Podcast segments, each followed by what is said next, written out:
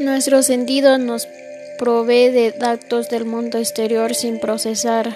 Estos datos iniciales carecen por completo de significado, por lo que se requiere de un proceso de interpretación para poder encontrar la relación con nosotros.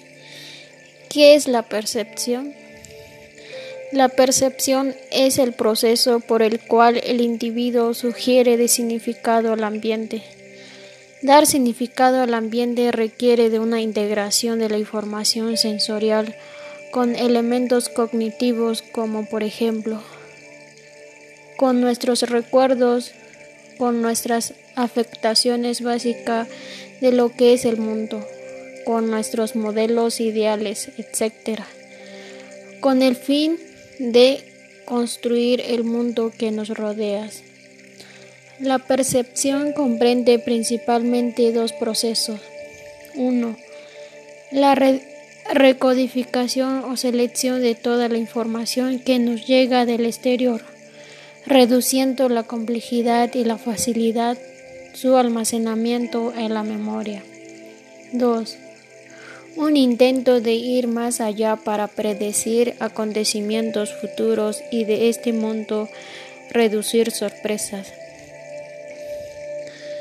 Estos dos procesos dan una estructura a nuestro proceso perceptual en el sentido que nuestra percepción nos constituye un continuo procesamiento de estímulos que se almacena en la memoria sin orden, sino por el contrario, al percibir una persona o un objeto, creamos un orden en todo eso caudal de información. Este orden nos permite poder reexaminar la información para poder adicionar más información de interés para nosotros y poder inferir comportamientos y situaciones. La percepción es importante simplemente porque el comportamiento de la gente está basado en la percepción de lo que es la realidad, no en la realidad en sí misma. Los factores que intervienen en la percepción son característica del preceptor. Aquí entra lo que es la edad, sexo, ideologías, culturas y valores. Motivaciones fisiológicas se carece de estímulo. Psicología, estímulos positivas y negativas.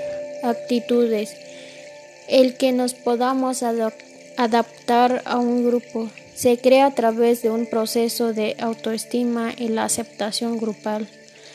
Personalidad y ajuste personal.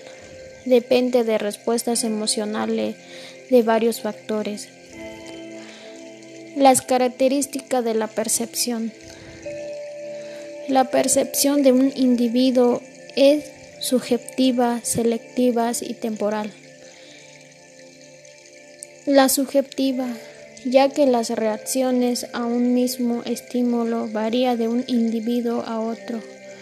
La condición de selectivas en la percepción es consecuencia de la naturaleza subjetiva de la persona que no puede percibir todo al mismo tiempo y selecciona su campo perceptual en función de lo que se desea percibir temporal, ya que es un fenómeno a corto plazo. La forma en que los individuos llevan a cabo el proceso de percepción evoluciona a medida que se enriquece la experiencia o varía las necesidades y motivaciones de los mismos.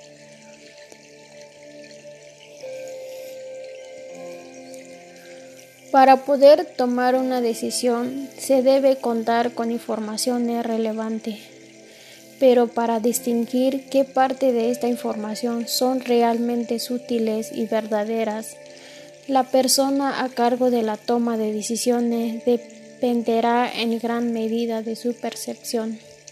Asimismo, frente a un conflicto, se debe tener en cuenta que para cada una de las partes involucradas su versión de los hechos se forma con manera de percibir la realidad.